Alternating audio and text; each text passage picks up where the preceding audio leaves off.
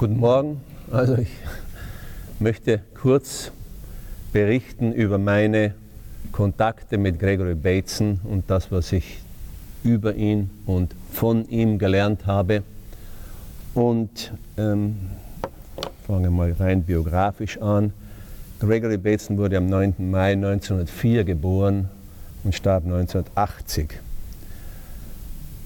Wie Sie ja wissen, kann man in der, Wahl seiner Eltern nicht vorsichtig genug sein. Und äh, Gregory war der dritte Sohn des berühmten englischen Genet Genetikers Bateson, der die, den Ausdruck äh, Genetik zum Beispiel eingeführt hat in die Wissenschaft. Der älteste Sohn fiel im Ersten Weltkrieg in Flandern. Auf den hatte der Vater alle seine Hoffnungen gesetzt. Der fiel. Der zweite Sohn verübte in einer höchst mm, mm, skandalösen, kann man vielleicht nicht sagen, Weise an einem Nachmittag am Piccadilly Circus in London, also einem der, Zentrum, äh, einem der Hauptpunkte des Zentrums von London, da verübte er öffentlich Selbstmord. Damit fielen also die ganzen Erwartungen des Vaters auf den dritten Sohn, eben Gregory. Und ähm, wie Sie vielleicht schon in der Arbeit mit Familien feststellen konnten, das ist eine für den Sohn jeweils sehr schwierige Situation, denn Gregory begann ebenfalls also, ähm, Biologie zu studieren. Und das ist meines Erachtens immer mit Konflikten verbunden. Der berühmte Vater und der Sohn, der in dieselbe Fachrichtung eintritt. Und der Vater, der in bester Absicht fortwährend den Sohn kritisiert. Das ist nicht so, das ist mehr und das ist anders und, und das musst du verstehen und, und so weiter und so weiter. Das hatte dann die, die, die Konsequenz, dass Gregory sich dann äh, auf, um, auf die Anthropologie umstellte, um Ruhe vom Vater zu haben, sozusagen. Er, ab 1931 begann er seine anthropologischen Studien im südpazifischen Raum. Davon äh, sind schon einige sehr, davon kamen schon einige sehr wichtige anthropologische Überlegungen. Und ab 1940 äh, lebte er in den Vereinigten Staaten. Von 1942 bis 1945, ich kann mich nicht erinnern genau wieso, wurde er Mitglied des ähm, Office of Strategic Services, also des Amtes für strategische Dienste der, Verein der, der äh, äh, amerikanischen Armee und arbeitete also in äh, der Propaganda in äh, Ceylon, Indien, Burma und China. Und da schon kommt etwas sehr Interessantes herauf, was eigentlich schon fast ähm, ähm, eine eriksonische Lösung ist oder ein Versuch, zumindest eine Strategie. Er fand es zwecklos zu versuchen, das waren alles, das waren Radiosendungen, die ausgesendet wurden und die versuchten, es war, er fand es zwecklos zu versuchen, die, ähm, die japanischen Propagandasendungen im Radio ganz einfach den, denen zu widersprechen, also Gegensendungen zu machen, sondern er fand es, er fand es wesentlich besser, fiktive japanische Radiosendungen auszustrahlen, die so übertrieben waren, dass jeder Hörer sagen musste, na das ist Blödsinn oder das ist eine vollkommene Propaganda, wer glaubt denn das schon? Nicht wahr? Also sehen Sie, da war schon die Subtilität eines, eines äh, Ansatzes drin enthalten, den er später auch auf unser Gebiet übertragen hat. Sie waren diese Propagandasendungen, äh, äh, die er selbst natürlich auf Englisch verfasste und die dann auf Japanisch ausgesendet wurden oder in der Sprache der betreffenden Gegend ausgesendet wurden die waren also übertrieben und daher unglaubwürdig.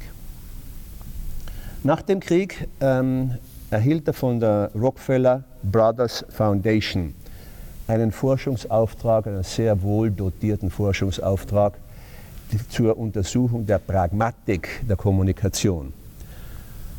Die anderen beiden Hauptgebiete der Kommunikation, also die äh, Syntaktik und die Semantik waren schon zu diesem Zeitpunkt schon einigermaßen klar erforscht und, und formalisiert. Aber die Pragmatik, die man etwas vielleicht oberflächlich als die verhaltensmäßigen Wirkungen der Kommunikation bezeichnen könnte, Das war noch ein sehr, sehr wenig erforschtes Gebiet. Und das eben interessierte Gregory Bateson. Er hatte das Glück, diesen, diese große Stiftung dafür zu bekommen und begann nun die Wirkungen der Pragmatik, pardon, der Kommunikation in allen nur denkbaren persönlichen Kontexten zu studieren. Zum Beispiel, ich sagte persönlich, das, ist auch, das ging ja darüber hinaus, er studierte zum Beispiel im Zoologischen Garten von San Francisco, studierte er das Spielverhalten von Tieren. Und äh, er fragte sich, wie kommt es, dass von zwei Tieren das erste anscheinend ein aggressives Verhalten an den Tag legt, das andere Tier aber weiß, dass das ein Spiel ist. Denn das Spiel der Tiere ist ja bekannt, hat ja immer anscheinend also, ähm, ähm, Kampfcharakter.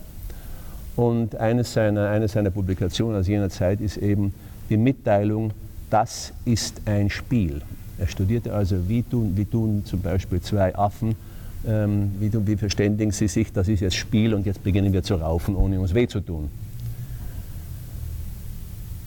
Oder aber er untersuchte die Interaktion zwischen einem Blinden und seinem Hund. Das sind ja sehr interessante Sachen. Der Hund hat ja so viel begriffen.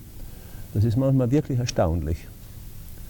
Und um Ihnen nur ein Beispiel der Mannigfaltigkeit dieser Arbeiten zu geben, möchte ich noch ein, eine Sache erwähnen. Er studierte auch die Interaktion zwischen einem Bauchredner und seiner Puppe. Bitte fragen Sie mich nicht, was dabei herausgekommen ist. Ich nahm an, er wollte studieren, wie benimmt sich jemand, der vorgibt, die betreffende Mitteilung zu erhalten, statt sie auszusenden. Ja, aber die, die, ähm, die, ähm, er nahm dann außerdem in jenen Jahren an den berühmten Josiah Macy Stiftungskonferenzen teil in denen ja langsam sich die, die Kybernetik, aus denen heraus sich langsam die Kybernetik entwickelte. Wiener, äh, und andere große Namen aus jener Zeit waren dort und untersuchten eben das, was man heute die Kybernetik nennt. Und ähm, in seinen äh, Vorträgen hat Gregory Bateson immer wieder darauf verwiesen, es, ähm, wie zunächst einmal in der klassischen Wissenschaft eigentlich nur die Materie untersucht wird das So-Sein der Dinge und die, die Kategorisierung, je nach dem So-Sein der Dinge. Dass dann aber vor, vor, schon vor Jahrhunderten ein zweiter Begriff in die wissenschaftliche Forschung eingeführt worden war, nämlich der Begriff der Energie. Und Materie und Energie nicht wahr? Äh, interagieren. Und ähm, dann aber eben ähm, auch, in, Person, auch in unserem Fach, allerdings mit großer Verspätung, wurde die Energie eingeführt als, als Begriff eben vor ungefähr 100 Jahren von Freud, die Libido, die, wie Sie wissen, die Annahme einer, einer Energieform ist, einer etwas klebrigen Substanz, die einmal erreichte Punkte nicht mehr ganz aufgibt, die aber, wenn sie aufgestaut wird, schon verlassene Kanäle wieder äh, belebt und dergleichen mehr. Und nun hat Gregory Bateson gesagt, nun kommt aber auch in unserem, in unserem Studium des Menschen, in der Anthropologie, aber natürlich auch in der Psychiatrie und so weiter, kommt nun auch da dieser neue Begriff der Kommunikation herein. Also es geht über die reine Materie und Energie hinaus. Und er, er gab dieses Beispiel, wenn der Fuß eines gehenden Mannes an einen Stein stößt, dann wird Energie vom Fuß auf den Stein übertragen und je nach der Form des Steines, seiner Schwere und der Beschaffenheit des, des ähm, Bodens, auf dem der Stein nun rollt, wird der Stein verlagert und bleibt dann an einem, an einem zumindest theoretisch vollkommen determinierten äh, Punkt dann eben stehen wiederum. Wenn aber der Stein einen schlafenden Hund trifft, dann könnte der Hund aufspringen und den Mann beißen. Das, hat, das ist dann offensichtlich nicht mehr ein, ein, ein Ausdruck der, der, der Energie, die vom Stein auf den Hund übertragen wurde, sondern das ist nun vom Hund gesehen eine Kommunikation, eine Drohung, gegen die, gegen die er sich wendet. Auf diese Weise, sagte Gregory Bateson, er wird eben auch in unserem Fach nun, äh, es wird nun notwendig, die, ähm, die Kommunikation, die Information zu studieren. Und Jetzt kommt das Rückkopplungsdenken oder wie wir heute sagen, das systemische Denken nahm damals seinen Ausgang.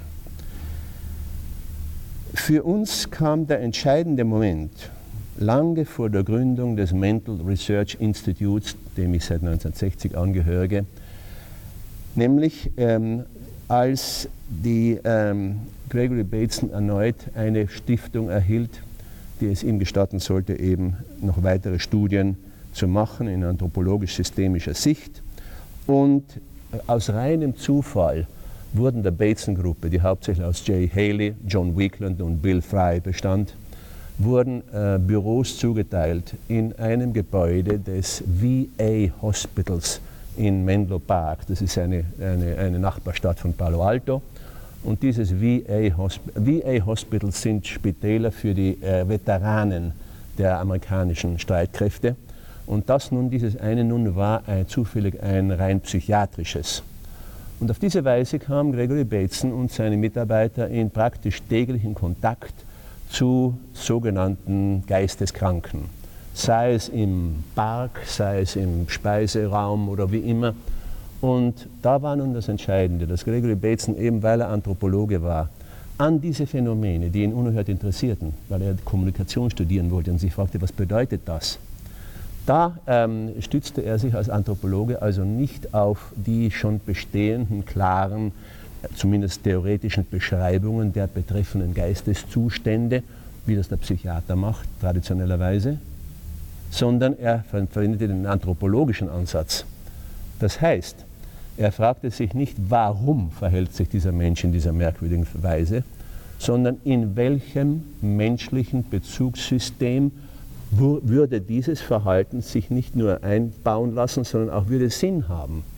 Und auf diese Weise begann Gregory Bateson, die Familien dieser für ihn besonders interessanten Patienten einzuladen und begannen, das begannen also Familiensitzungen im eigentlichen Sinne des Wortes. Da versuchte er also festzustellen, wie funktioniert dieses menschliche Bezugssystem, dass, die, dass dieses Verhalten des, des sogenannten Identifizierten, des, des, des, des, des Patienten, da sich äh, da hineinpasst und sinnvoll wird. Nun, als, als Gregory Bateson begann, sich mit solchen psychiatrischen Fragen zu befassen, da, hatte er, da wollte er einen psychiatrischen Spezialisten beiziehen zu seiner Gruppe und er fand ihn in der Person des Psychiaters Don Jackson, der dem späteren Gründer, 1959, Gründer des Mental Research Institutes. Und äh, Jackson war ein fantastischer, ein talentierter, un, ein unglaublich erfolgreicher ähm, Psychiater. Äh, wir haben noch Aufnahmen, ich erinnere mich an äh, Tonbandaufnahmen von Sitzungen, wo Jackson in den ersten zehn Minuten der ersten Sitzung bereits Therapie zu machen beginnt. Er hatte ein, ein Gefühl für die Interaktion. Das, das war also fast hellseherisch, muss ich sagen wenn ich kurz abschweifen darf, weil Jackson also wirklich mit, mit, mit Bateson also in einer sehr enger Verbindung standen. Ich habe die ersten drei Jahre meines Aufenthalts am, am Mental Research Institute damit verschwendet, zu versuchen, ein sogenanntes Structured, Structured Family Interview auszuarbeiten, also ein strukturiertes Familieninterview. Das war eine Reihe von Kommunikationsaufgaben, die ich der Familie geben wollte, fünf, das waren deren fünf die sie also äh, durchführen mussten. Und dann würde er, dachte ich, dass ich am Ende der Behandlung dann dieses selbe Interview wieder annehme, aufnehmen und auf diese Weise feststellen kann, welcher Wandel oder überhaupt ob Wandel sich da hier abgezeichnet hat. Eine dieser Aufgaben war, dass die Eltern in Abwesenheit der Kinder, ähm, wurden, den Eltern wurde die Frage gestellt, wie haben Sie beide sich äh, unter all den Millionen von Menschen getroffen? Das ist eine Frage, die recht harmlos ist, denn sie geht in die weit in die Vergangenheit zurück. Sie bezieht sich auf eine meist angenehme Periode des Lebens der Betreffenden. Und äh, ich erhielt darauf meist eine Antwort von drei bis fünf Minuten. An der, in, an der Information war ich nicht interessiert. Ich war an der Interaktion interessiert. Wer begann zu sprechen? War der andere einverstanden oder wie war der andere nicht einverstanden? Das, das interessierte mich, die Struktur der Kommunikation, nicht der Inhalt. Und ich erinnere mich, dass ich ungefähr 60 äh, solcher Familien bereits am Tonband aufgenommen hatte und jeden Mittwoch eine Stunde lang diese drei bis fünf Minuten ähm, der Frage, wie haben Sie sich aus, äh, getroffen unter den Millionen von Menschen, die spielte ich dann Don Jackson vor. Und unweigerlich gab Don Jackson die richtige Diagnose. Er kannte die Leute nicht, er wusste nicht, warum sie zum, ins Institut gekommen waren, er wusste nicht, wie alt sie waren, ob sie Kinder hatten oder was immer. Unweigerlich. Und zwar nicht eine allgemeine Sache wie, naja, die klingen etwas schizophren oder aber weiß ich was. Nein, ich kann mich genau erinnern, in einem Fall sagte er, wenn die einen Sohn haben, dann ist er vermutlich ein, ähm, ein Delinquenter. Wenn die eine Tochter haben, dann hat sie vermutlich psychosomatische Beschwerden. Und er hatte recht, jedes einzelne Mal. Ich fragte mich, John, wie machst du das? Wie kommst du zu diesem Schluss? Und er sagte mir, das, die gab mir die erleuchtende Antwort, naja, deswegen, weil die Mutter auf diese Weise lacht.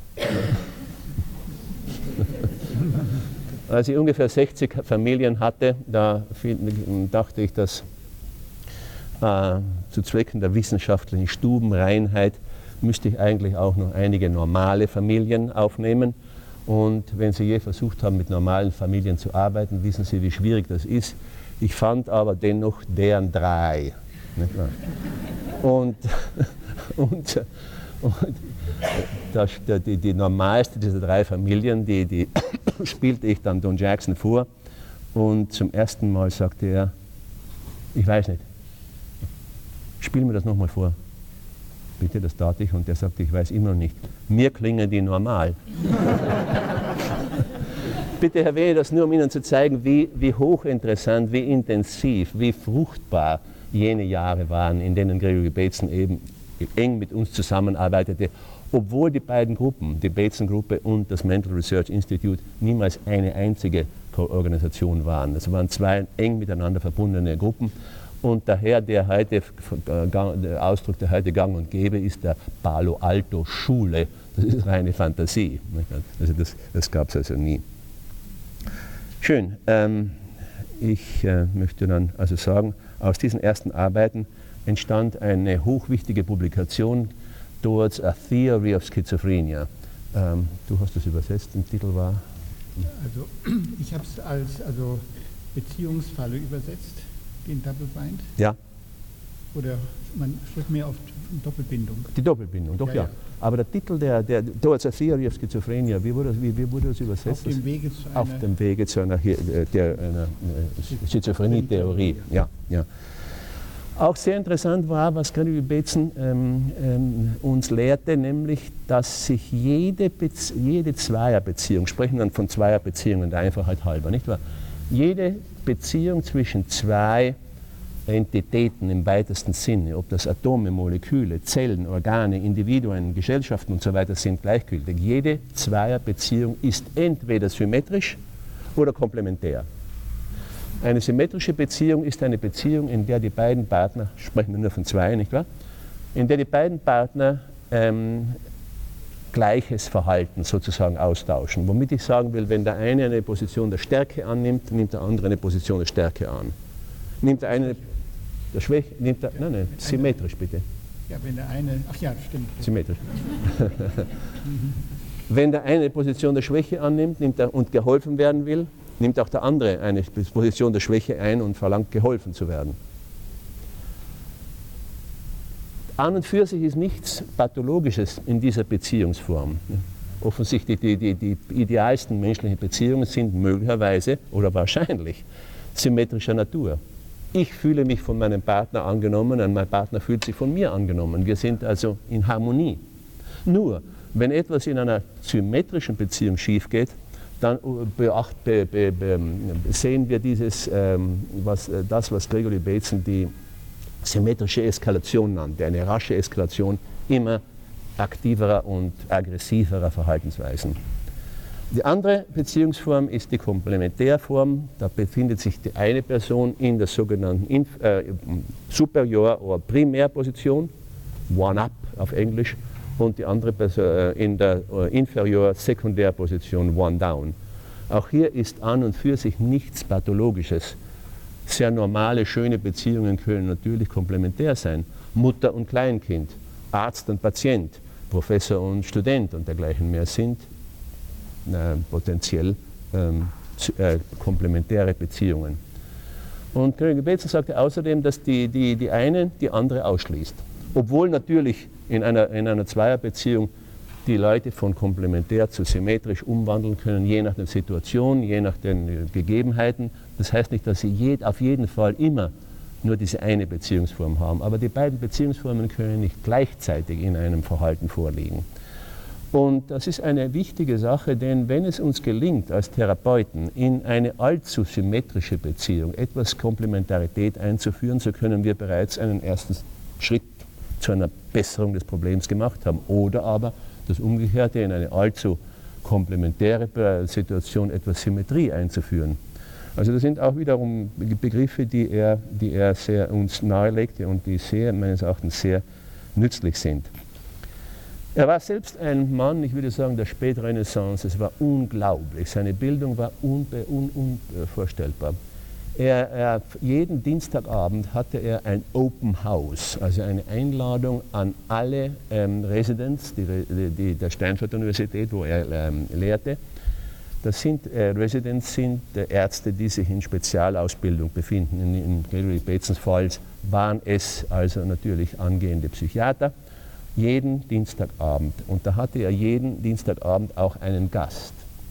Und das war einmal ein Soziologe und das andere Mal ein Astronom und das nächste Mal ein Musikologe. Oder und mit jedem dieser Gäste konnte er sich unterhalten, als ob er selbst der betreffenden, dem betreffenden Wissensgebiet angehörte. Es war, es war fantastisch, es war wirklich wunderschön. Ähm, ja, er war ein ausgezeichneter intuitiver Sprecher, aber ein für mich schwieriger Autor, muss ich sagen. Also seine Bücher haben mir Schwierigkeiten verursacht, aber wenn er sprach, hatte eine derartige Intuition, dass er wirklich zu wissen schien, wann ihn alle verstanden haben. Und dann ging er zum nächsten Thema über, ohne langweilig zu sein. Nach Beobachtung von ähm, spontanen Trancezuständen während der rituellen Tempeldänze auf Bali erwachte sein äh, Interesse an der Hypnose. Er fand dort also hypnotische Phänomene, die Tänze und die, die, die, die Gesänge führten die Menschen in Trancezustände. Und bei seiner Rückkehr dann eben nach Kalifornien, da traf er Milton Erickson mehrere Male und äh, wollte von ihm Näheres erfahren über die Hypnose. Leider aber scheint es da, äh, Erickson war also sehr, sehr eingenommen von Bateson. Bateson dagegen ähm, kam, glaube ich, zu dem Schluss, dass die Hypnose eine Form der Manipulierung ist oder eine, der Machtausübung und daher war sie ihm un, äh, nicht besonders annehmbar.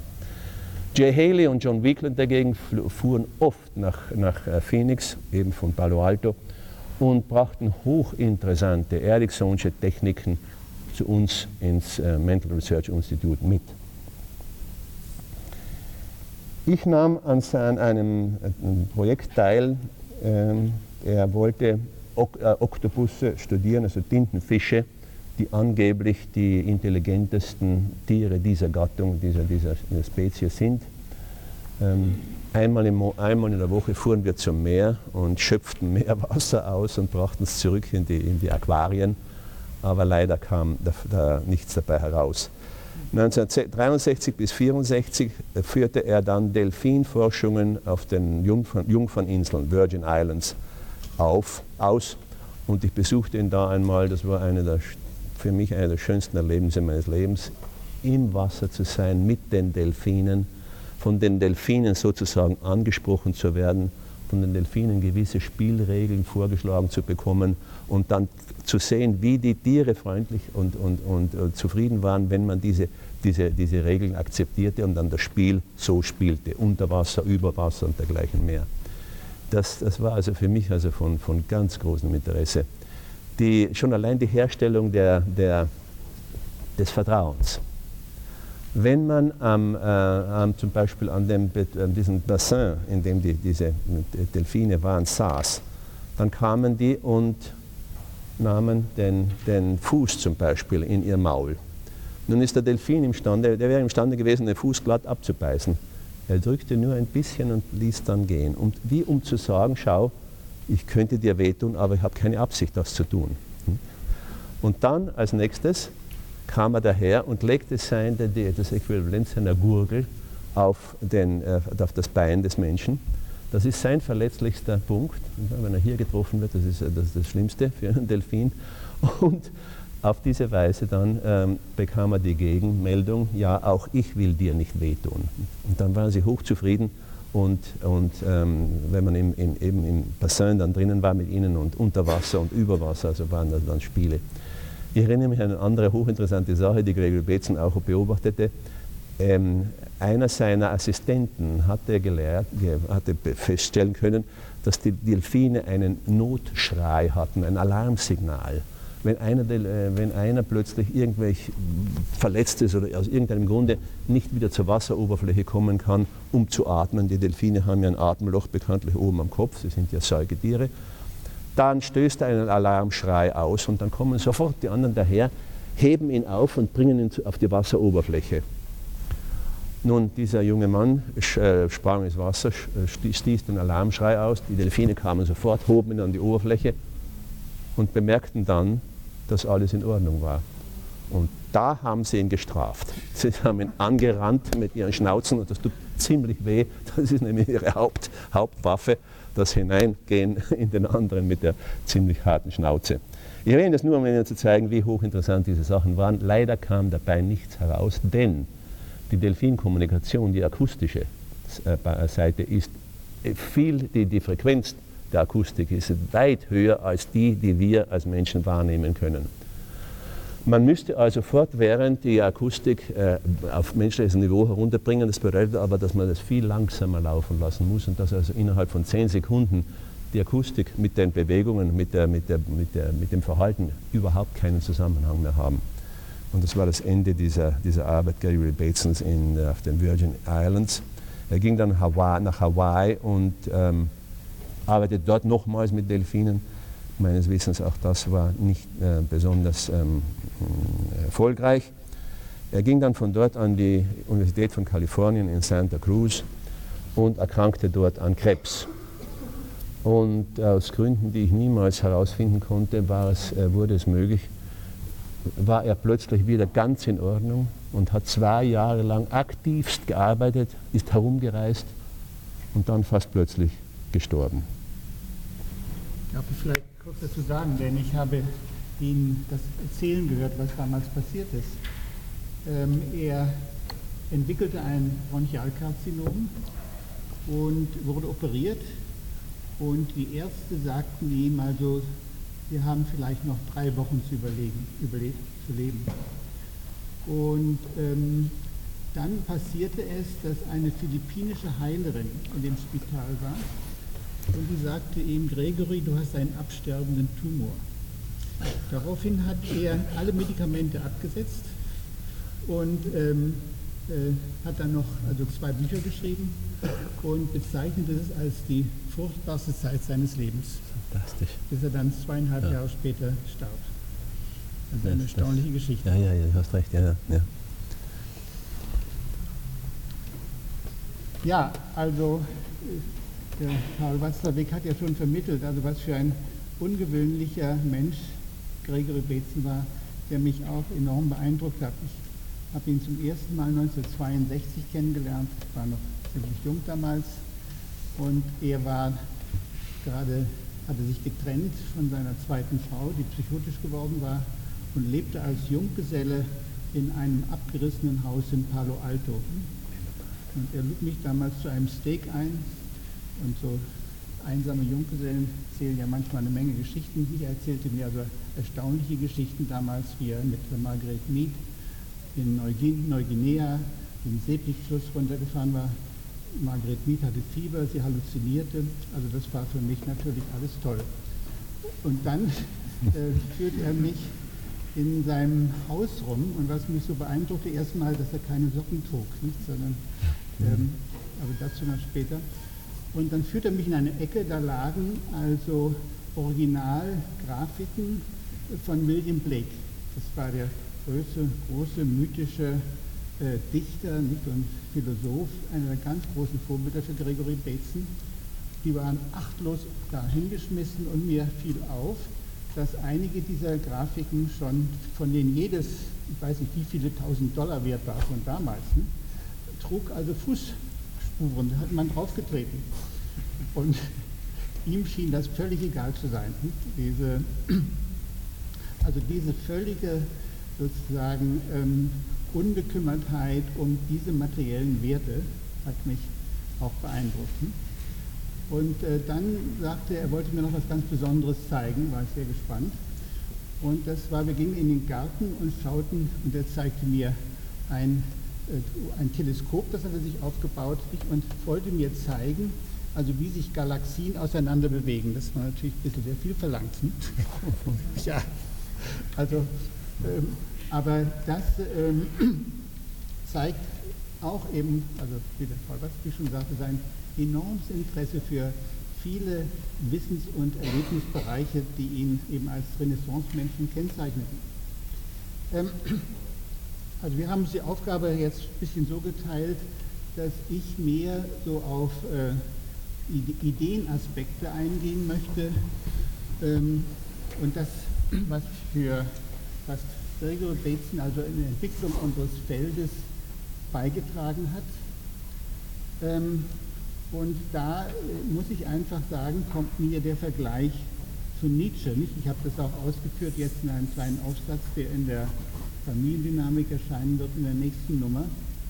Ich bin sogar sozusagen versucht zu behaupten, dass ähm, Nietzsche, der ja von vielen Menschen heute als der wirkungsmächtigste und wichtigste Denker der letzten 150 Jahre betrachtet wird, und Bateson in eine ähnliche Kategorie gehören nämlich als Menschen, die in einer Weise das ähm, auf das moderne Bewusstsein eingewirkt haben, also Nietzsche mehr auf das literarische, philosophische Bewusstsein, äh, Betzen auf das therapeutische Bewusstsein, äh, dessen Konsequenzen sich heute noch kaum absehen lassen. Aber ich muss sagen, als ich vor kurzem noch einmal las, sein erstes Buch über Communication, das er zusammen mit Jürgen Rüsch geschrieben hat, wurde mir plötzlich deutlich, also wie viel, also wie praktisch fast alle Grundpositionen, die also uns als systemische Therapeuten und auch als sozusagen Vertreter einer Kybernetik zweite Ordnung beschäftigt haben, die unser Denken und Vorgehen angeleitet haben, schon da vorhanden sind. Ich werde gleich auf sie eingehen. Aber vielleicht kann man den Vergleich zwischen Nietzsche und Betzen äh, auf den Punkt bringen, dass was Nietzsche äh, sozusagen seine Hauptleistung war, äh, dass er sozusagen den Perspektivismus sozusagen ähm, ja so zu einer ähm, ja einer bewusstseinsbildenden Macht hat werden lassen. Und ich zitiere vielleicht etwas, was er an seinen Freund Oberbeck geschrieben hat. Ähm, einen Brief, der schreibt nämlich, meine Lehre, dass die Welt des Guten und Bösen nur eine scheinbare und perspektivische Welt ist, ist eine solche Neuerung, dass mir bisweilen Hören und Sehen vergeht, schreibt Nietzsche da. Wozu sein Biograf, also Werner Ross, der ein fantastisches Buch über Nietzsche geschrieben hat, anmerkt, das darf man wörtlich nehmen. Auch Hören und Sehen sind eine feststehende Perspektive, an überlieferte Seh- und Hörgebräuche gebunden. Alle Erscheinungen werden doppelt und vieldeutig, sobald man den Satz, dass die Grundwerte oder die Grundunterscheidung, wie wir heute sagen würden, gut und böse, wahr und falsch, von der jeweiligen Perspektive abhängen, in die Praxis überträgt. Oder anders ausgedrückt, alle Werte, nicht alle Positionen werden nun der Umwertung oder ähm, Neubewertung ausgesetzt. Man kann sagen, also diesen Perspektivismus, den nun auch äh, Nietzsche in seinen Schriften äh, bis zum Exzess, kann man sagen, praktiziert hat, nicht denn er hat ja immer wieder neue Rollen geschlüpft, des Narren, des Musikkritikers, des modernen Voltaire, des demaskierenden Tiefenpsychologen und viele, viele andere. Das ist ja diese verwirrende Vielfalt bei Nietzsche. Das man kann sagen, diese Position, nicht wahr, dass ähm, unsere Positionen abhängen von dem jeweiligen Kontext. Also ich das ist ein Begriff, den eben Betzen so zentral gemacht hat. Wir kann sagen, der Perspektivismus bei Nietzsche, dem entspricht das Kontextbewusstsein bei äh, Betzen. Denn er, seine, eine seiner ganz zentralen Thesen war ja, also wie gesagt, nicht Hamlet, der ist nur good or bad, but thinking makes it so, der Paul Watzlaw hat es ja öfters zitiert auch, dass man sagen, gut oder schlecht hängt ab von der Bedeutungsgebung, nicht die ein soziales System und die wir auch in Übereinstimmung oder Nicht-Übereinstimmung geben, ab. Es gibt nichts Gutes oder Schlechtes an sich. Das heißt, dass also sozusagen alle Fundamentalisten, alle die Verdinglicher, und er sah auch Freud als einen Superverdinglicher, die Analytiker als Verdinglicher sozusagen damit weggefegt werden. Und die das hat den Freiraum geschaffen, in dem wir als Therapeuten nun umdeuten können, hat auch seine Probleme geschaffen. Aber zum Beispiel so ein Begriff wie Widerstand, nicht? also ich bringe nur ein Beispiel, nicht der ja sozusagen eines der Zentralbegriffe der, der Psychoanalyse ist, wird nun plötzlich, also äh, wenn man den Kontext erweitert, einfach einbezieht, sagen wir mal, die Paar- und Familienbeziehung des Betreffenden, wird der Widerstand, der also sozusagen sich der Heilung entgegenstellt, plötzlich gesehen auch etwas, seine nützliche Funktion hat. Nicht? Es stabilisiert die Beziehung. Nicht? Haley hat ja sehr schön äh, beschrieben in seinen Arbeiten, wie sich so Triangulationen herstellen. Da ist der ähm, sozusagen der Analysant, oft eine Analysantin, nicht? die hat in dem Therapeuten einen bezahlten Freund, nicht? den sie sonst nicht hat. Äh, der, der Mann bezahlt dafür, ähm, entlastet sich davon von Schuldgefühlen für Seitensprünge oder was immer auch, nicht? aber hat gleichzeitig das Privileg, der Gesunde zu sein, nicht wahr? Und äh, der Analytiker, der braucht sich um seine Miete nicht zu sorgen. Nicht? Also so spielen sich dann diese sozusagen Situationen ein. Betzen war meines Erachtens so der Erste, der dazu äh, dies eingeführt hat, und natürlich dann auch bei denen, die in seiner nächsten Nähe waren, also Jay Haley, John Weekland und Don Jackson, also die zu den ursprünglichen Mitgliedern der Palo Alto Gruppe gehören, hat er dann eben enorme Erweiterungen dieser Gedanken ausgelöst, die dann in die verschiedenen Richtungen geführt haben.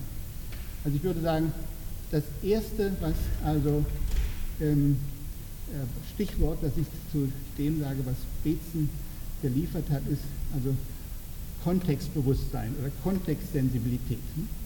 Und er hat damit auch gleichzeitig die Entwicklung eigentlich der Kybernetik zweiter Ordnung vorweggenommen, indem er besonders betonte die Bedeutung des Individuums als jeweiligen Markierer und Bestimmer des Kontextes. Also Kontext ist immer etwas, was einerseits von außen angeboten wird durch die Kommunikationsgemeinschaft, das soziale System, die Familie, die Gesellschaft und so weiter aber es ist gleichzeitig immer etwas, das durch den Einzelnen, eben durch seine Weise der Informationsverarbeitung mitbestimmt wird. Und wir sehen, also gerade wenn Sie so die Entwicklung der Familientherapie und der Theorie überblicken, wie mal äh, sozusagen das Pendel geht auf die eine Seite, also wo man davon ausgeht, es gibt bestimmte vorgegebene Strukturen und Kontexte und so weiter, die müssen wir berücksichtigen, Muster. Und dann auf der anderen Seite, es ist der Therapeut, der Berater, der Beobachter, der im Grunde den Kontext mitkonstruiert oder sogar entscheidend konstruiert. Ein ganz wichtiger Aspekt in dem Zusammenhang ist also Bezens ja, zentrale sozusagen Feststellung, nicht wahr, dass äh, von den Unterschieden ja einen Unterschied machen. Also Kommunikation ist im Grunde das Verarbeiten von Unterschieden, so kann man es vielleicht äh, kurz sagen, wobei natürlich der Empfänger hier in der zentralen ähm, Position ist, denn der Therapeut kann zwar Unterschiede einführen, aber ob sie aufgenommen werden, ob sie einen Unterschied bilden, der für die Lebensgestaltung, die Sinnfindung, die Motivationsdynamik des Betreffenden einen Unterschied macht, das kann er nicht entscheiden denn da äh, ist, wie gesagt, jetzt der Betroffene.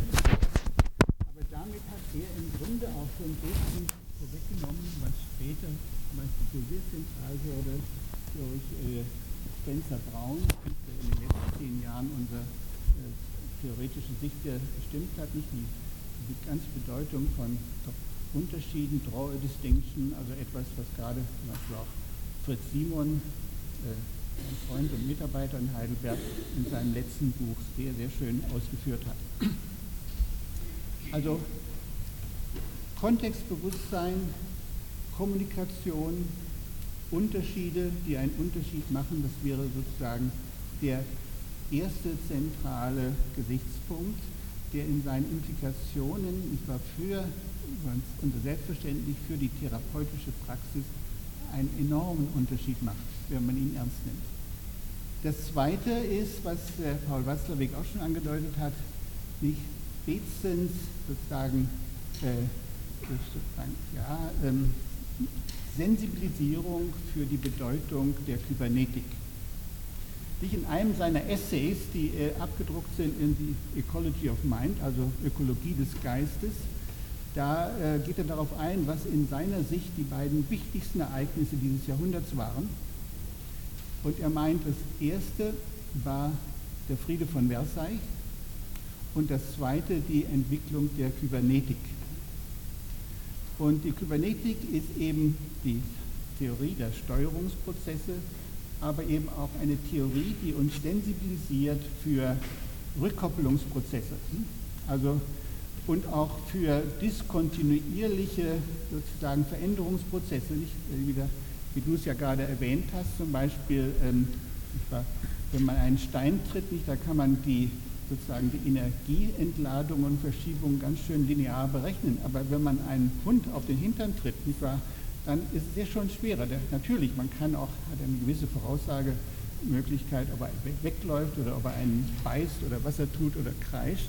Aber dann haben wir jetzt eben ein System, nicht wahr, das sich autonom steuert, autonom Bedeutungsgebungen äh, vollzieht, die aufgrund seiner bestimmten Geschichte, seiner inneren Strukturen möglich sind und es kommt, also sozusagen die, die Gesetze der Newtonschen Mechanik werden außer Kraft gesetzt, nicht? weil plötzlich eben durch diese autonomische Selbstenergieerzeugung des Systems nun plötzlich die, diese Gesetze der linearen ähm, Newtonschen Mechanik, nicht die mit Aktio gleich Reaktion noch operiert und die ja auch noch im Freudschen Denken ganz zentral ist, werden dadurch außer Kraft gesetzt. Also ich meine, ähm, diese, diese Bedeutung der Kybernetik, nicht die Bedeutung für Rückkoppelungsschleifen, nicht für sich selbst amplifizierende Prozesse oder auch stabilisierende Prozesse, verdanken wir im letzten auch Betzen. Also ich bin immer wieder erstaunt, also wie er, er war wirklich in meinen Augen der Erste, der die Bedeutung dieses Modells für das Verständnis menschlicher, also psychosozialer Wirklichkeiten und Beziehungen erfasst hat und auch weitervermitteln konnte. Nicht? Das ist einer seiner ganz großen Verdienste. Hm?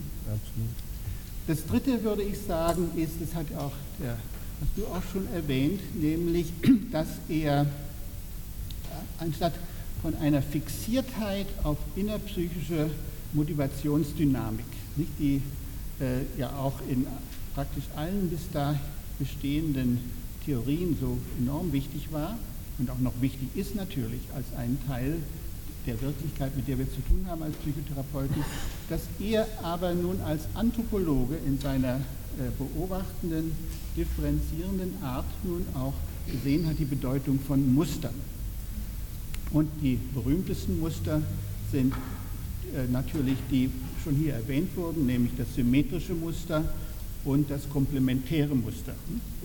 Und er hat also sozusagen dadurch für Therapeuten vorgegeben, die Interventionsmöglichkeit in diesen Mustern. Das gab es bis dahin auch nicht, nicht. Denn wenn Sie Freud lesen, ähm, was er über die Familie zu sagen hat, dann finden Sie, dass sie eigentlich eher ein Hindernis ist. Es ist keine Ressource für Freud, sondern man sollte die Familie möglichst draußen halten, damit sie also in dem wichtigen Prozess, der abläuft zwischen ähm, Analytiker und Analysant nicht störend wird. Also da brachte er eben eine neue Dimension hinein, die unser Leben komplizierter gemacht hat, bestimmt, nicht? weil Dinge werden halt immer komplizierter, aber andererseits eben auch Einwirkungsmöglichkeiten geschaffen hat, die nicht bestanden.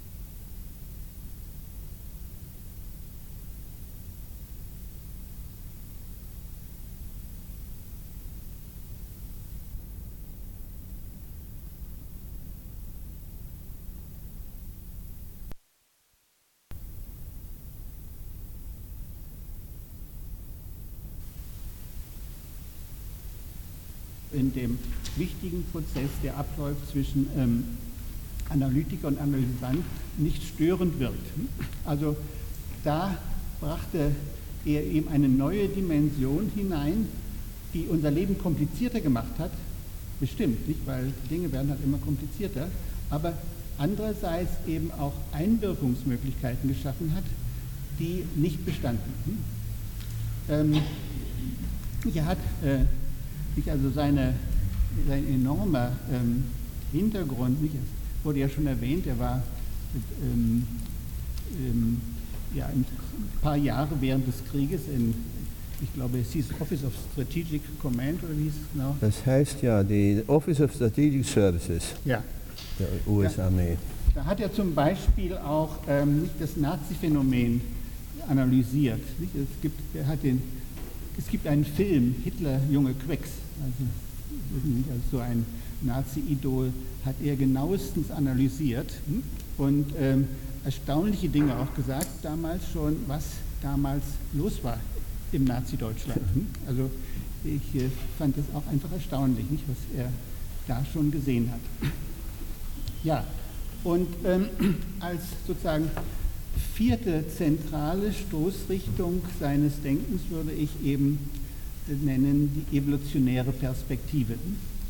Wir haben ja gerade schon gehört, sein Vater war ein berühmter Genetiker, einer der berühmtesten Wissenschaftler seiner Zeit und äh, Gregor, Gregory bekam ja den, seinen Namen Gregory nach dem äh, Gregor Mendel, nicht der, der, äh, der, dem Erfinder der sogenannten Mendelschen Gesetze, die später nach ihm so benannt worden sind, und mit dem sein Vater übrigens ein sehr, sehr engen Briefkontakt hatte. Und ähm, diese, diese evolutionäre Perspektive und war, ähm, hat auch so sein ganzes Denken durchwirkt, hat sich auf mir, also und auch da kommt er wieder mit Nietzsche zusammen, nicht? Denn Nietzsche, äh, eines seiner berühmten ja, alles ist äh, entstanden, alles ist vergänglich, es gibt keine ewigen Tatsachen. Also alle Ordnungen, alle Vorgaben, die wir machen, sind letzten Endes äh, äh, entstanden in der Evolution. Sie sind deswegen hinterfragbar ähm, und sie sind ähm, äh, deswegen auch immer mit einer Schuss Skepsis zu beachten. Hm? Also das war, also habe so ein bisschen eine kleine Tour de Force gemacht ähm, um zu sagen, was ähm, also ich als das zentral Wichtige ansehe. Nun äh, ist äh, die Rezeptionsgeschichte auch interessant. Ähm, in dem äh, Wörterbuch, also die Sprache der Familientherapie, das Fritz Simon und ich rausgebracht haben, ist Gregory Betzen der am meisten zitierte Autor. Bei weitem der meist zitierte. Also ist wirklich der Erzvater Jakob unseres Gebiets geworden. Hm? Ähm, aber als ich vor äh, relativ kurzer Zeit mit äh, Biologen zusammenkam, also Evolutionstheoretikern, die also sozusagen den neuesten Stand der Evolutionstheorie diskutierten, keiner hat Betzen erwähnt. Also fasse ich mich an den Kopf, nicht? Denn verschiedene Freunde da auch nicht und äh, Betzen war ja auch zum Beispiel in Zürich beim, beim Norbert Bischof und hat dort praktisch nichts hinterlassen. Und ich kann es mir so erklären, dass eben seine Mischung aus losem Denken und stringentem Denken, hm, äh, die widerstrebt den Naturwissenschaftsbiologen. Hm. Also diese, das hat er auch immer sehr ausgestrahlt, diese, ja, diese Lockerheit. Ich habe ihn ja erlebt, so freundlich, selbstironisch. Er war, hatte, war das Gegenteil eines verbissenen Wahrheitsfanatikers. Nicht das schon seine äußere Erscheinung. Nicht, da war das Hemd schief meistens raus, der Hosenschlitz war offen, nicht wahr? Strümpfe trug er auch nicht. der also vermittelte etwas von dieser also völligen Unbekümmertheit, nicht, die also mich äh, enorm angesprochen hat.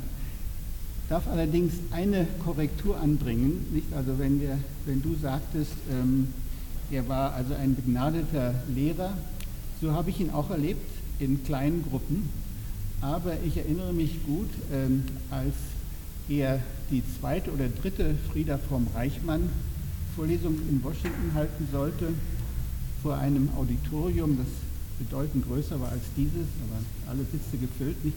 Ähm, Frieda vom Reichmann äh, war eine der wenigen ähm, Psychotherapeuten, die ihm Respekt einflößten. Mit derer war er zusammengekommen ein Jahr, äh, schätzte sie sehr hoch ein, eine Schizophrenieforscherin, die ich auch noch selbst kennenlernen durfte. Wie gesagt, er musste die Vorlesung halten und ja, zum Schluss war bloß noch der Saal halb voll. Hm? Denn, denn äh, er hatte sich dann so seinen freien Assoziationen überlassen, also völlig unbekümmert war um die Bedürfnisse seines Auditoriums, dass also die Hälfte dann weg war. Auch das gehört zu Gregory Betzen. Hm? Ja, ähm, hm? ja, also damit mache ich mal Schluss, denn wir haben ja auch nicht mehr so viel Zeit, äh, obgleich ich noch eine ganze Menge erzählen könnte und vielleicht ja, ich möchte im Zusammenhang mit dem, was du gesagt hast, auf eine Sache verweisen. Gregory Bateson hat unter anderem Metaloge äh, veröffentlicht. Das sind fiktive Gespräche mit seiner kleinen Tochter. Und in einem dieser Metaloge fragt die Tochter, das Töchterchen, Fatih, was ist ein Instinkt? Und Gregory Bateson antwortet ihr, äh, er antwortet nicht, ein Instinkt ist ein genetisch übertragenes Verhalten, das durch bestimmte Umwelteinflüsse ausgelöst wird oder so. Nein, er sagt, ein Instinkt ist ein, ähm, eine Klassifikation, ist ein, ein, ein, ein erklärendes, ähm, eine Form der Erklärung. Da hat er sich also schon gewandt gegen die, gegen die Benennung von Dingen, wo die Benennung dann eben erst eine Wirklichkeit erzeugt, die rein aus der mhm. Benennung kommt. Das war das eine. Und dann ähm, auch was, wo er, wofür er bekannt war, zu seiner Zeit zumindest, war seine Theorie der Metastufen. Also dass wir, wenn wir eine bestimmte Handlung ausführen, unter Umständen uns der, der Bedeutung dieser Handlung zweifellos bewusst sein können, dass wir aber dann eben eine, von einem höheren Standpunkt aus, von einer höheren Ebene aus die Sache wieder anders sehen werden und dergleichen mehr. Also er sagt zum Beispiel, dass, dass, dass ähm, nehmen Sie den, den, den Begriff des Lernens, man lernt etwas. Man, äh, in dem im Moment aber hat man auch zu lernen gelernt. Wenn Sie eine Fremdsprache lernen, eine indoeuropäische sagen wir, dann haben Sie nicht nur diese Sprache gelernt, sondern Sie haben auch gelernt, Sprachen zu lernen, zumindest indoeuropäische, die eine, ungefähr eine gleiche Basis haben. Und äh, das ist meines Erachtens eine sehr bedeutende Sache, denn immer wiederum gibt es eine Metaebene, es gibt ein Meta-Lernen, es gibt ein Meta-Meta-Lernen und auch damit ist er, glaube ich, nicht sehr äh, geschätzt, geschätzt worden seitens der betreffenden Disziplinen. Ja. Ja, ähm, funktioniert.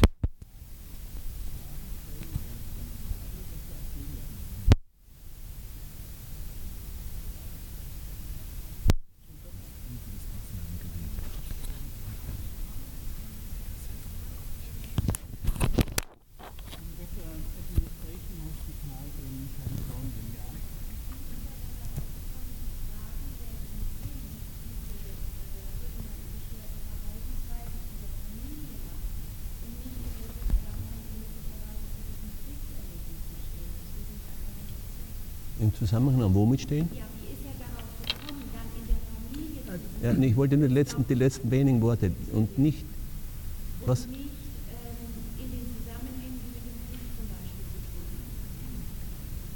Ja, aber das ist meines Erachtens nur ein Aspekt einer Unzahl von Dingen, die eben immer zu, zusammen äh, da sind. Nicht wahr?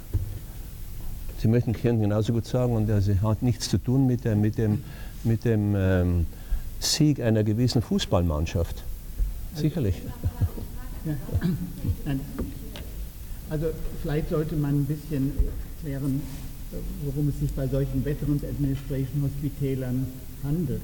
Also nach dem Vietnamkrieg wurde in einer sehr generösen Geste wurde also all den Veteranen, all den Soldaten, die teilgenommen haben, wurden praktisch freie, über für die ganze Lebenszeit geltende äh, Erlaubnis gegeben, sich in diesen Hospitälern kostenlos behandeln zu lassen. Lang vor dem, hm? lang vor dem Vietnamkrieg. Ist lange vor dem Vietnamkrieg. Zweiten Weltkrieg. Ja, seit dem Zweiten Weltkrieg sogar. Hm? Und das bedeutete, dass sich da so nicht nur traumatisierte Kriegsopfer fanden, sondern überwiegend auch eben einfach äh, normale Schizophrene, also eine ganz große Spielbreite von, von und ich meine, es waren zwei Sachen, die hier zusammenkamen, die ihn also sozusagen auf die Muster schauen ließen. Einmal seine anthropologische Vorbildung, die ihn dazu ähm, veranlasste, eben auf Muster, auf Interaktionen zu schauen.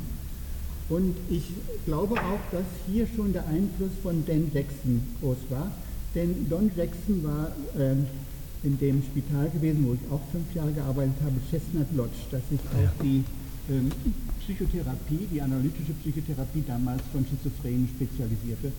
Jackson war gerade weggegangen, bevor ich kam. Aber was mir von Jackson gesagt wurde, fand ich auch erstaunlich. Das hat mir übrigens Jay Haley erzählt. Dass äh, nämlich Jackson damals Sullivan schon in Frage gestellt hat.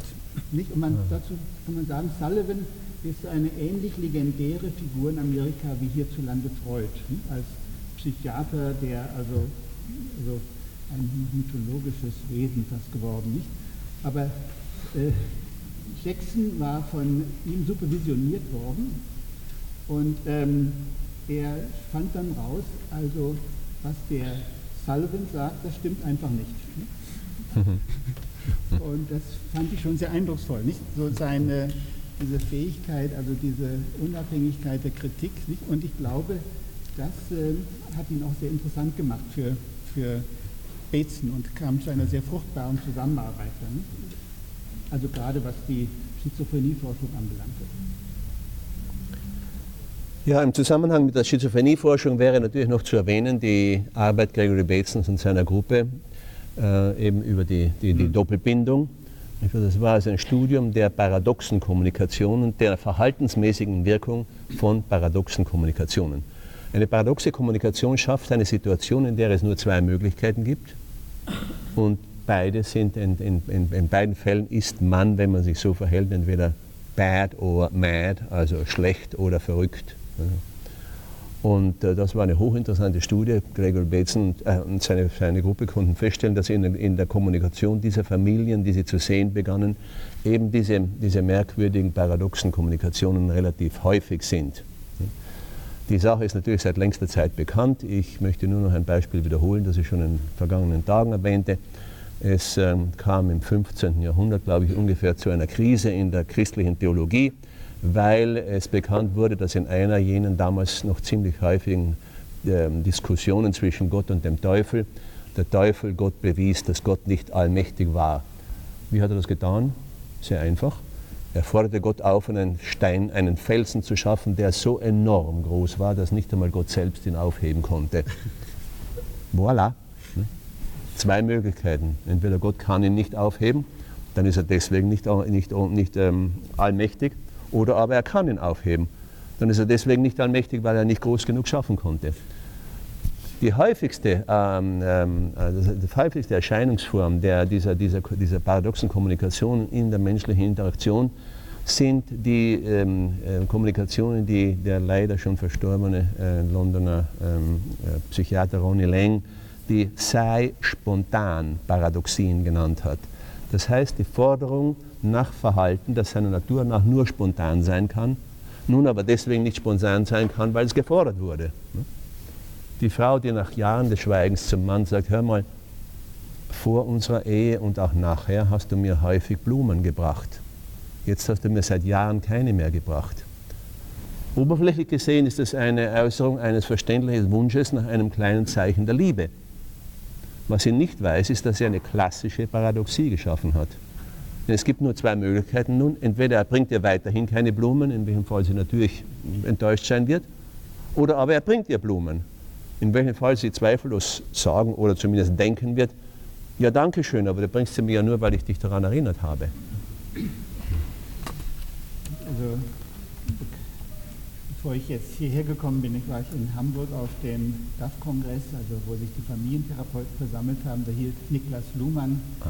den Eröffnungsvortrag nicht und wo er sagte, also äh, wir können gar nicht nicht paradox ähm, uns ausdrücken, weil wir immer sozusagen von einer Unterscheidung ausgehen. Und äh, wenn wir also wenn wir gut sagen, meinen wir immer böse mit. Oder wenn wir richtig, meinen wir immer falsch mit. Das ist immer dabei. Nicht? Aber wir können bloß der einen Seite äh, Gewicht jeweils geben. Die andere bleibt unberücksichtigt und relativ ausgeblendet. Ja. Aber diese Tatsache bedeutet, dass sie immer wieder paradox zurückschlägt.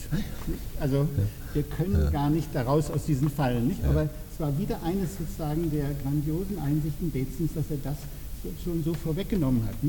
Ich möchte vielleicht auch noch sagen, dass diese Arbeit ähm, über den Double Bind, nicht, also die in dieser berühmten Studie, dadurch lernte ich ihn auch zum ersten Mal kennen, denn mein damaliger Lehrer, auch ein Psychiater und ein Schüler Sullivan, sagte mir, das ist das Wichtigste, was geschrieben wurde, sozusagen seit Sullivan. Ja. Und das machte mich natürlich sehr neugierig, was das war. Damals sind dann inzwischen, glaube ich, mehr als 2000 Arbeiten über den Double Bind erschienen. Mehr als 2000 habe ich mir sagen lassen.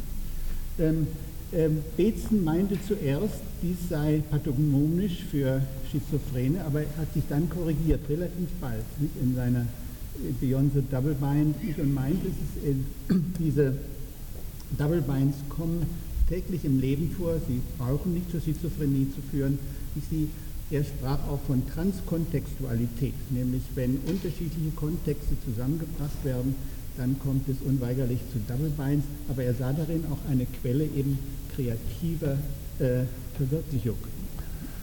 Also mit Erlaubnis der KollegInnen, wie es auf Neudeutsch heißt, die vielleicht schon da waren und das schon gehört haben, äh, möchte ich noch einmal erwähnen, dass natürlich äh, Similia similibus curantur auch für die Doppelbindung gilt dass die Doppelbindung sehr wohl auch therapeutische, sehr wirkungsvolle Anwendungsmöglichkeiten hat. Und das schönste mir bekannte Beispiel sich, befindet sich in einem der frühen, ich wiederhole, frühen Bücher von Bandler und Grinder. Sie erwähnen den Fall einer jungen Frau, die, zu einer, die an einer Gruppentherapie teilnehmen möchte. Und man fragt sie natürlich, was bringt sie hierher, was ist das Problem, das sie lösen wollen. Und sie sagt, sie hätte eine unüberwindliche, ähm, äh, einen unüberwindlichen Zwang, jeder an, ihr, an sie gerichteten Aufforderung nachzukommen, zu gehorchen. Sie kann nicht Nein sagen. Und das macht sie natürlich zum Opfer jeder Form, jeder möglichen Form von, von, von ähm, Ausnützung, vom finanziellen bis zum sexuellen. Und das möchte sie ändern. Sie hat all die Einsicht, die ein an die Wunderkraft der Einsicht glaubender Kollege nur wünschen kann. Sie weiß genau, warum, wann, wie, wo diese Sache entstand. Sie war sieben, acht Jahre alt, eines Nachmittags allein im Haus mit dem Vater. Der Vater lag krank im Bett und trug ihr auf, das Haus nicht zu verlassen. Sie gehorchte nicht, ging hinaus, spielen oder was und kam nach einer, zwei Stunden zurück und da fand sie zu ihrem Entsetzen, findet sie den Vater tot im Bett. Und seither hat sie diese fürchterliche Angst vor den katastrophalen Folgen einer, einer, einer Weigerung. Und der Therapeut hat die fantastische Idee und sagt zu der Frau, bitte gut, jetzt gehen Sie bitte hier herum und verneinen Sie etwas jedem der Anwesenden. Wenn nötig, durch ein Rollenspiel, aber auf jeden Fall sagen Sie Nein. Und sie wird fürchterlich erregt und beginnt fast zu schreien. Nein, das kann ich nicht tun. Ich habe Ihnen doch eben erklärt, das ist, das ist, was ich nicht tun kann. Ne? Und er gibt sich erst nach ungefähr 15 Sekunden darüber Rechenschaft, dass sie genau das tut, was sie behauptet, nicht tun zu können. Ne? Sehen Sie, auch hier haben Sie die Struktur von nur zwei Möglichkeiten und statt dass beide pathologisch, pathogen sind, sind hier beide therapeutisch. Sie hätte entweder der Aufforderung folgen können und das Nein sagen üben und hätte dabei wahrscheinlich begonnen zu begreifen, na das geht schon oder irgend so ähnlich. Oder aber sie konnte tun, was sie tat und bemerkte, dass es also geht. Ne? Und wenn man genau hinschaut, nicht, weil Milton Erickson seine Fälle studiert, nicht, ist herausgekommen in einem Buch, ähm, äh, wo insgesamt, glaube ich, 236 Fallbeschreibungen aller von Milton Erickson behandelten oder überlieferten Fälle, nicht? wie oft er dann auch solche paradoxe Interventionen Absolut. benutzt. Nicht? Ganz erstaunlich. Ja, ja. Genial. Mhm. Ja. Bitte schön. Ich habe nur eine Frage, ich weiß nicht, vielleicht. Äh, Ein bisschen lauter, damit Sie auch hören können. Diese Perspektive, die Geschichte mit der Perspektive und der Relativität der Perspektive, ja. findet die auch irgendwo eine Grenze oder wie kommt nach dieser Vorstellung der Mensch zur Orientierung?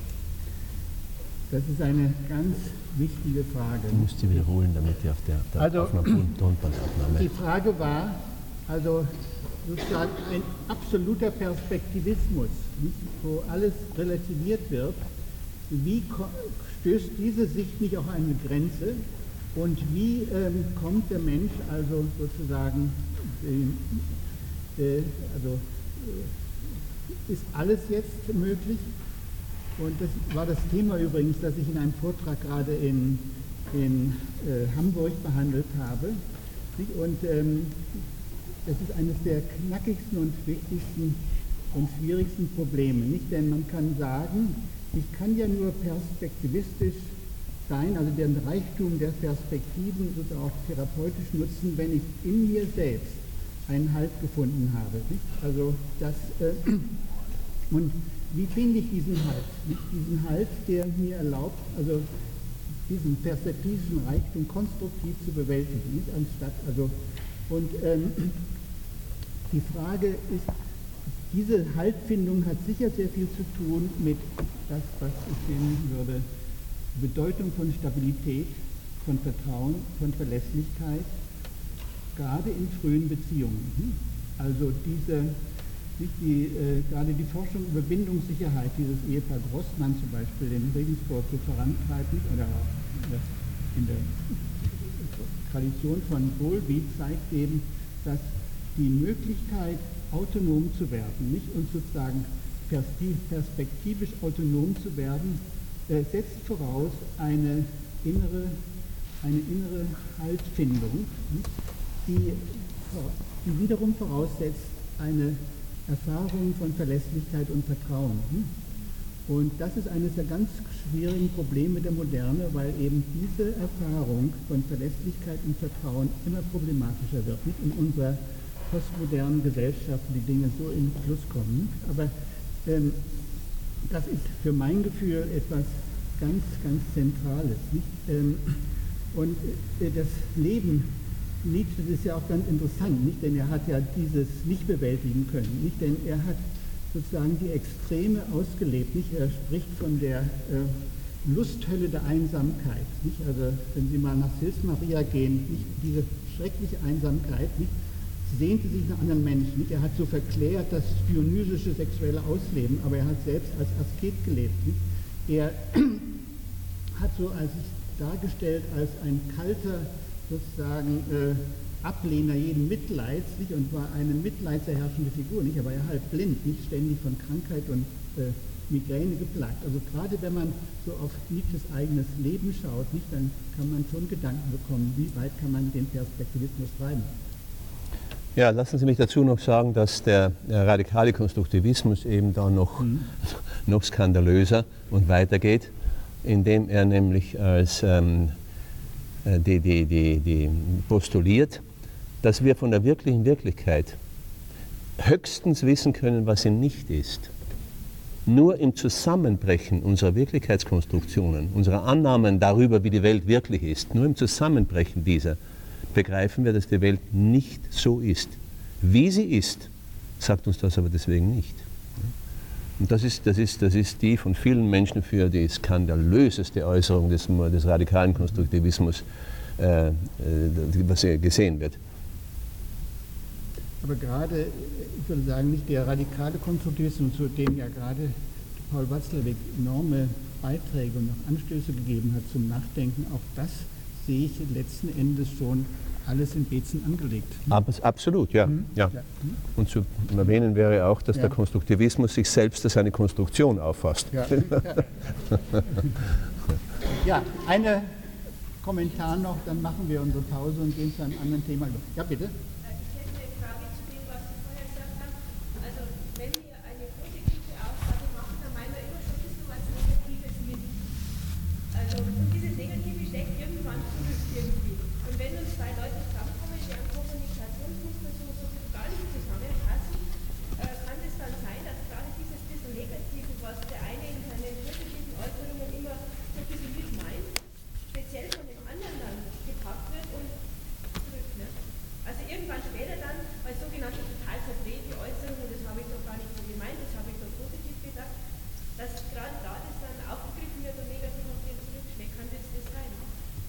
Haben Sie es alle mitgehört, die Frage, worum es ging? Also, so wie ich sie verstanden habe, geht es letzten Endes darum, dass ähm, um die Schwierigkeit des Mitdenkens der anderen Seite. Und die meisten Menschen äh, vermeiden das. Also es ist nur die eine Seite im Bewusstsein und vor allem, wenn wir handeln wollen, müssen wir auch meistens ähm, also festlegen auf eine Seite. Nicht? Also wenn wir das, dann sind wir gelähmt in Paralyse. Nicht? Aber das bedeutet oft, dieser, dass dieser abgespaltene Teil entweder bekämpft werden muss im anderen durch Projektionen oder er bleibt dissoziiert, ist nicht verfügbar. Also die Frage ist, wie kann man diesen abgespaltenen Teil verfügbar machen, damit wieder Selbstregulation möglich wird. Und das ist der Knackpunkt. Und ich meine, wenn Sie genauer hinschauen auf die meisten therapeutischen Techniken, also hypnotische, äh, sie gehen darauf hinaus, solche Dissoziationen abzubauen, also dissoziierte, abgewehrte, in anderen bekämpfte Anteile wieder verfügbar und nutzbar zu machen. Es kann aber noch komplizierter sein und ich hoffe, in Ihnen Konfusion zu erzeugen, wenn ich darauf verweise. Nehmen Sie an, eine, nehmen Sie, denken Sie an eine Beziehung von zwei Menschen, die beide ihre größte Erfüllung und, und ähm, ja, Erfüllung im Helfen sehen. Es sind zwei geborene Helfer sozusagen. Stellen Sie sich mal vor, was das für eine negative Beziehung sein wird. Beide fühlen sich von anderen abgestoßen und, und weiter.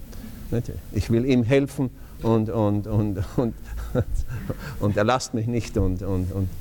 Das wird übrigens zunehmend ein Problem nicht in der wir hatten also die äh, eben immer Black, nicht eine bekannte Familientherapeutin, ah, auch in Heidelberg, ähm, die sich gerade mit der Bedeutung der Helfersysteme befasst hat in unserer Gesellschaft. Und die äh, zeigte im Video eine Familie, äh, vier oder fünf Mitglieder, ich weiß nicht mehr so genau, von denen jedes einen Helfer hatte. Nicht? Also zwar äh, die Frau war als Kind sexuell missbraucht worden. Die hatte also eine, äh, eine psychodynamisch orientierte äh, Therapeutin. Das Kind ähm, war Bettnässer, wurde analytisch behandelt. Dann ähm, der Mann äh, war in einer Gruppe von Männern, die ihre Frauen misshandeln. Der bekam also alle, alle Schande gesagt, nicht wahr? Dann war da noch, also da war noch ein anderes Kind, das war auch irgendwie in einer Helferklammer drin. Und dann war noch ein Pfarrer da, ein selbsternannter Familientherapeut. Und ähm, also die eben immer weg sagte, also sah immer mehr als das Hauptproblem, wie kann man diese Familie von diesen Helfern erlösen. Ja.